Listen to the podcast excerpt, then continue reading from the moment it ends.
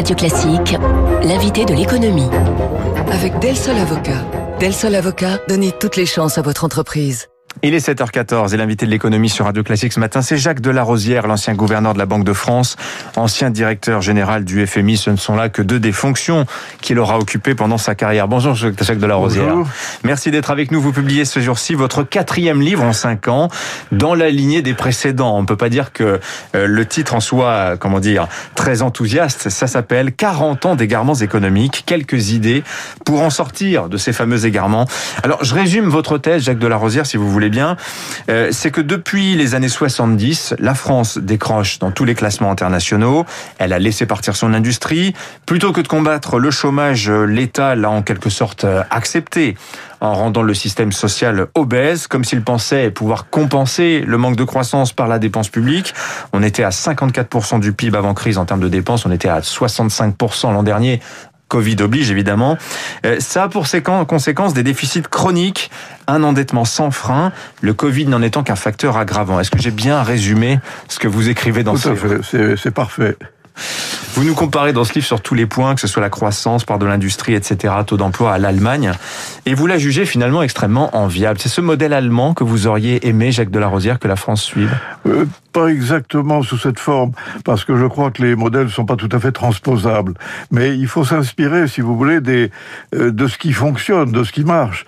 Et en Allemagne, on a donné la priorité, euh, et on l'a donné politiquement à l'entreprise. On a dit c'est plus important d'avoir des entreprises qui sont compétitives, qui qui arrivent à se trouver leur place sur le marché international plutôt que de protéger une administration toujours plus plus obèse. Et c'est un choix. Euh, à mon avis, ce choix n'a pas été posé à la France. On n'a jamais réuni le Parlement pour dire est-ce que vous voulez une société de redistribution par le budget ou est-ce que vous voulez une, une, une, un modèle où, où, on fonctionne au niveau de l'entreprise en la rendant de plus en plus compétitive? Je ne crois pas que ça a été formulé de cette manière. Oui, parce qu'il y a une formule que j'ai moi-même employée. J'ai dit on a, la France a laissé filer son industrie. Mais c'est un petit peu un des mystères de ces 50 dernières années. Comment cela s'est-il passé concrètement? Quelqu'un a-t-il décidé de désindustrialiser oui, la France je, je, crois, je, crois, que vous avez, vous avez, mis le doigt sur euh, l'énigme euh, qui est derrière ce, ce livre. Euh, pourquoi ça s'est passé? Alors, j'essaye de trouver des raisons. Il y en a qui sont anciennes, historiques, le centralisme en France, la monarchie, etc.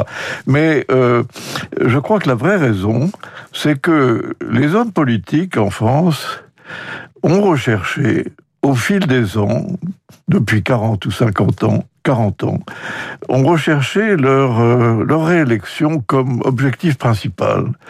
Alors que euh, ils auraient dû, à mon avis, regarder l'intérêt de la France et de soumettre à la population, c'est ça la démocratie, les grands choix de société et d'économie qui étaient posés. Cette prise en compte démocratique n'a pas eu lieu. Et petit à petit, par strates successives de facilités budgétaires et administratives, on a laissé s'enfler le, système administratif. C'est très c'est très parlant. Et au, début, je ne le croyais même pas moi-même. Savez-vous que l'administration française, en, en, effectif, en nombre de fonctionnaires, euh, a cru deux fois plus vite que la population active.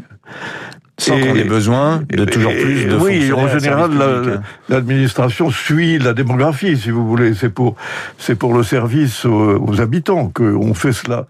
Et là, ça a été deux fois plus vite.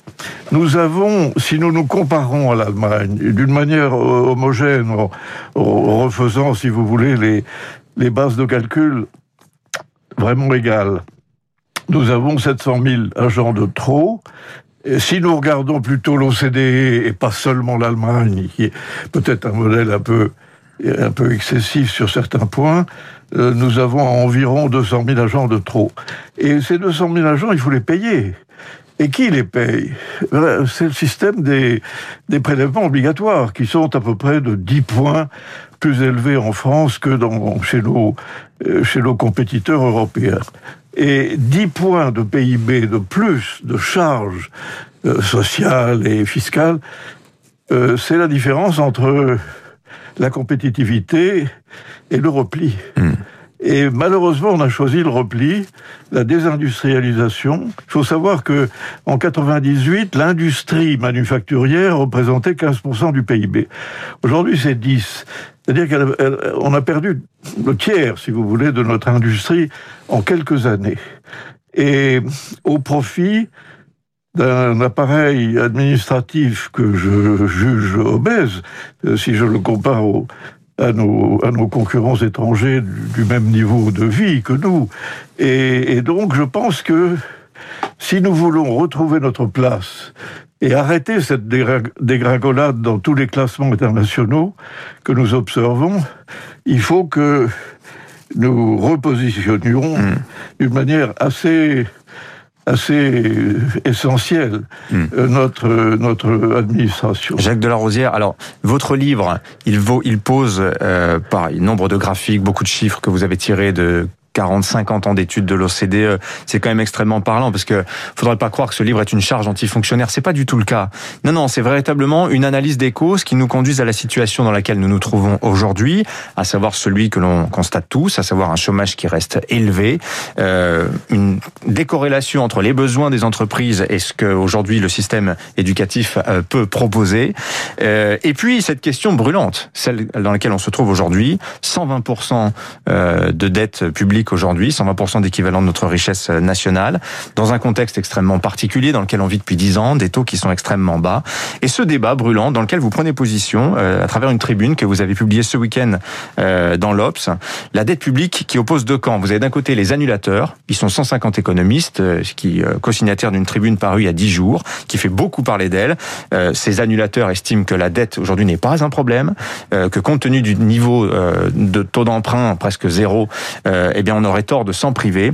Et il y a les conservateurs, dont vous faites partie, qui répondent, mais si en fait cette dette est un problème. J'aimerais bien que vous nous expliquiez Jacques Delarosière, pourquoi vous considérez que la dette, même à 120% du PIB, dans les conditions actuelles, euh, est inquiétante Dans la mesure où on pourrait continuer comme ça longtemps.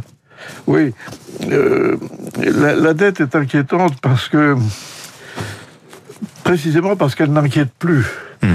Et euh, les vrais conservateurs sont ceux qui disent mais non mais il faut laisser ce système euh, en place euh, ça ne coûte rien de s'endetter c'est absurde de vouloir maîtriser le coût de l'administration, etc. Et ce sont eux les conservateurs. Ce qu'ils veulent, c'est conserver le monument administratif qui absorbe 54% du PIB français alors qu'il devrait en absorber 10, 10 points de, de PIB en moins. Et je crois que les ceux qui font preuve d'innovation, c'est plutôt les gens comme moi qui disent ce système ne peut pas durer toujours. Vous ne pouvez pas le conserver indéfiniment. il faut revenir avant le monde d'avant 2008, en fait. Ben oui, mais la dette, elle, elle, elle demeure. C'est pas parce qu'elle est financée à 0% qu'elle n'est pas là. Elle est là. Et les analystes financiers, ils continueront à observer la, ce qu'on appelle la soutenabilité de la dette.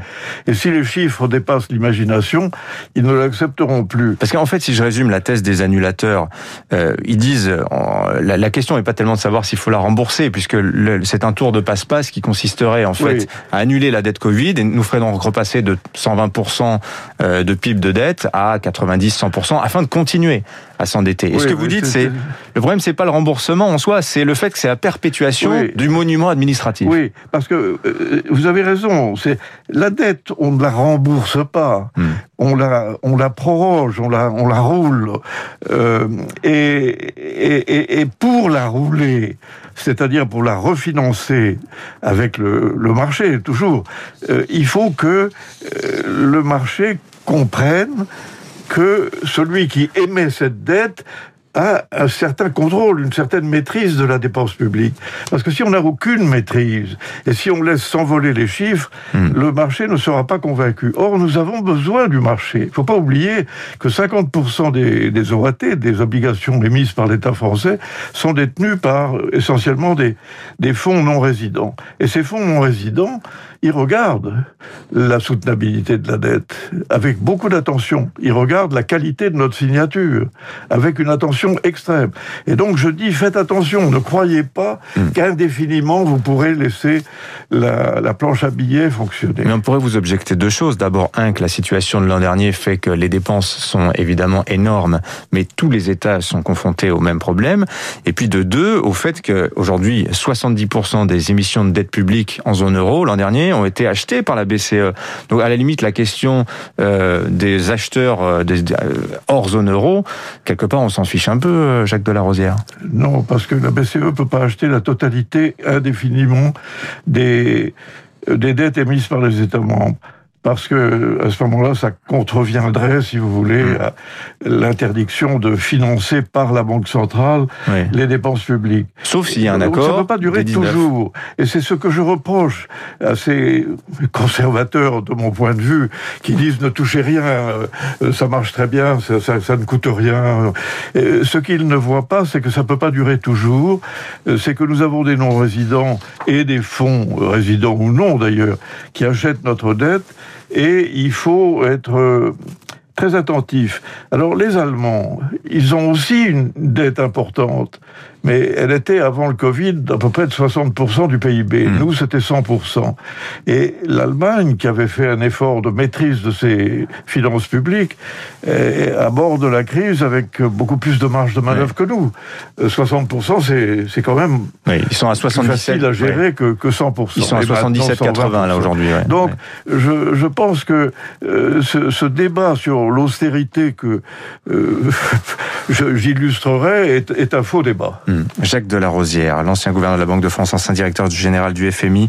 Je redonne le titre de votre ouvrage, 200 pages, c'est musclé et ça permet de se faire une idée concrètement de la situation de l'évolution de la France depuis 50 ans.